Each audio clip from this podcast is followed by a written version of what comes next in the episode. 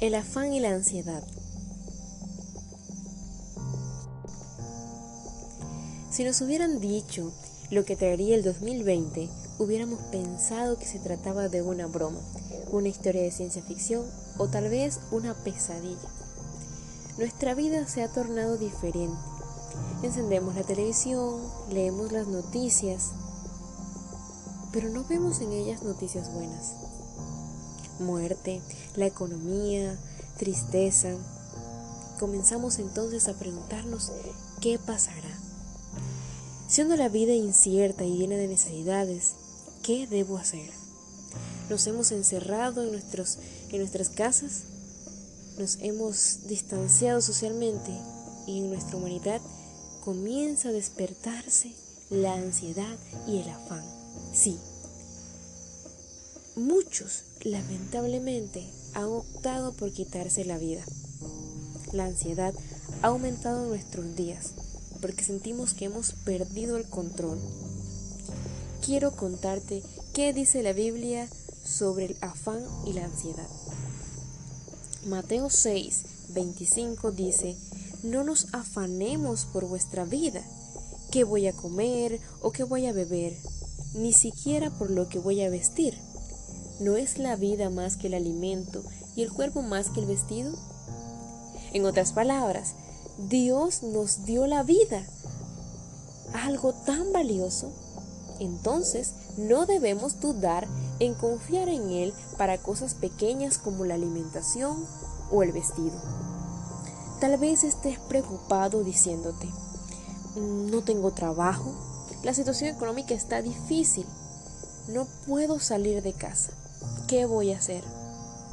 Y es allí que sentimos que perdemos el control y que ves que eres vulnerable, y sí, somos vulnerables, débiles y frágiles, y que ni siquiera muchas veces podemos dormir de tanto pensar.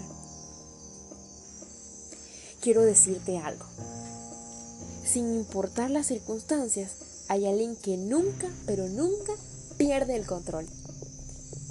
Elías, un profeta de Jehová, pudo experimentar la provisión de Dios cuando la tierra experimentó la sequía. El Señor proveyó un arroyo para Elías y él bebía agua y también el Señor enviaba cuervos por la mañana que le llevaran pan y carne y por la tarde también le llevaban pan y carne. Mientras la sequía continuó, Dios envió a Elías a Zarecta, a la casa de una viuda, y le pidió pan pero solo ella tenía harina y aceite para ella y su hijo.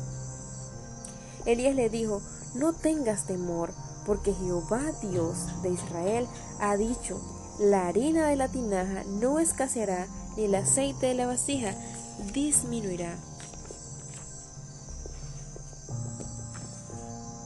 Y la viuda hizo como él le mandó, y tuvieron alimento todo ese tiempo porque en medio de la ansiedad decidieron poner su fe en aquel que nunca pierde el control. Si estás actualmente preocupado, ¿estás poniendo tu confianza en aquel que nunca pierde el control o estás viendo las circunstancias? Si estás preocupado, quiero decirte que estar preocupado es inútil en cualquiera de los casos. Jesús dice en Mateo 6 del 31 al 32, no os afanéis pues diciendo, ¿qué comeremos o qué beberemos o qué vestiremos? Porque los gentiles buscan todas estas cosas, pero vuestro Padre Celestial sabe qué necesidades tienes. La preocupación es en esencia desconfiar de Dios. Pero para quienes llamamos a Dios como Padre, sabemos que es un Padre que da lo mejor a sus hijos.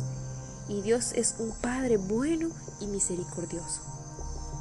Ahora, si tú no tienes a Cristo en tu corazón y sientes que eres abatido por la preocupación y la ansiedad, primero que todo, para que puedas pedir a tu Padre, para que puedas llamar a Dios Padre, tienes que entregar tu vida a Cristo, arrepentirte de tus pecados, confesárselos y pedirle que Él sea el Señor de tu vida. Ahora, si bien es cierto, en algún momento de nuestras vidas nosotros hemos sentido mucha preocupación y ansiedad. Creo que por eso el Señor nos recuerda en su palabra, por nada estéis afanosos, si no sean conocidas vuestras peticiones delante de Dios en toda la oración y ruego, con acción de gracias. Bueno, miren, los judíos tenían un dicho que dice así, no te preocupes por los males de mañana, porque no sabes lo que traerá el día de hoy. Tal vez mañana no estés vivo y te habrás preocupado por un mundo que ya no será el tuyo. Querido amigo, el preocuparse por el futuro es trabajo perdido y saben que el futuro de la realidad rara vez es tan malo como nos lo presentan nuestros miedos. Sí, a veces creemos que lo que va a pasar es muy terrible y cuando pasa no son nuestras expectativas. Y gracias a Dios no son nuestras expectativas, porque a veces imaginamos cosas que realmente no suceden, pero nos desgastamos preocupándonos y preocupándonos. No estemos preocupados. La preocupación es perjudicial. Ustedes sabían que existen dos enfermedades muy comunes en la vida moderna. Estas enfermedades son la úlcera de estómago y la trombosis coronaria, y ambas son el resultado del estrés, de estar pensando, de estar sin dormir, preocupados por qué pasará mañana. Ahora, preocuparnos nos enferma y no nos deja tomar decisiones. Si preocuparse es malo, ustedes me dirán, entonces, ¿qué debo hacer? Bien, debemos recordar lo que Dios ha hecho por nosotros. Quien alimentan su corazón por lo que Dios ha hecho en el pasado, no se angustiará en el futuro. Recuerda las maravillas que Dios ha hecho en tu vida. Porque solemos olvidarlas pero Dios hace grandes cosas. Recuerda de dónde te sacó Dios. Recuerda qué cosas ha hecho Dios por ti. Recuerda momentos en que estabas angustiado y Dios te ayudó. Recuerda. Pero ante todo, dice su palabra en Mateo 6:33.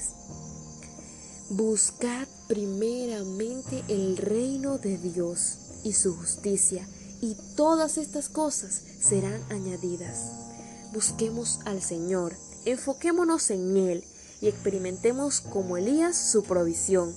Y aunque todo, todo parezca un completo caos, Dios tiene el control de todo y solo Dios puede darnos paz y seguridad en tiempos de crisis, porque Dios nunca, pero nunca pierde el control.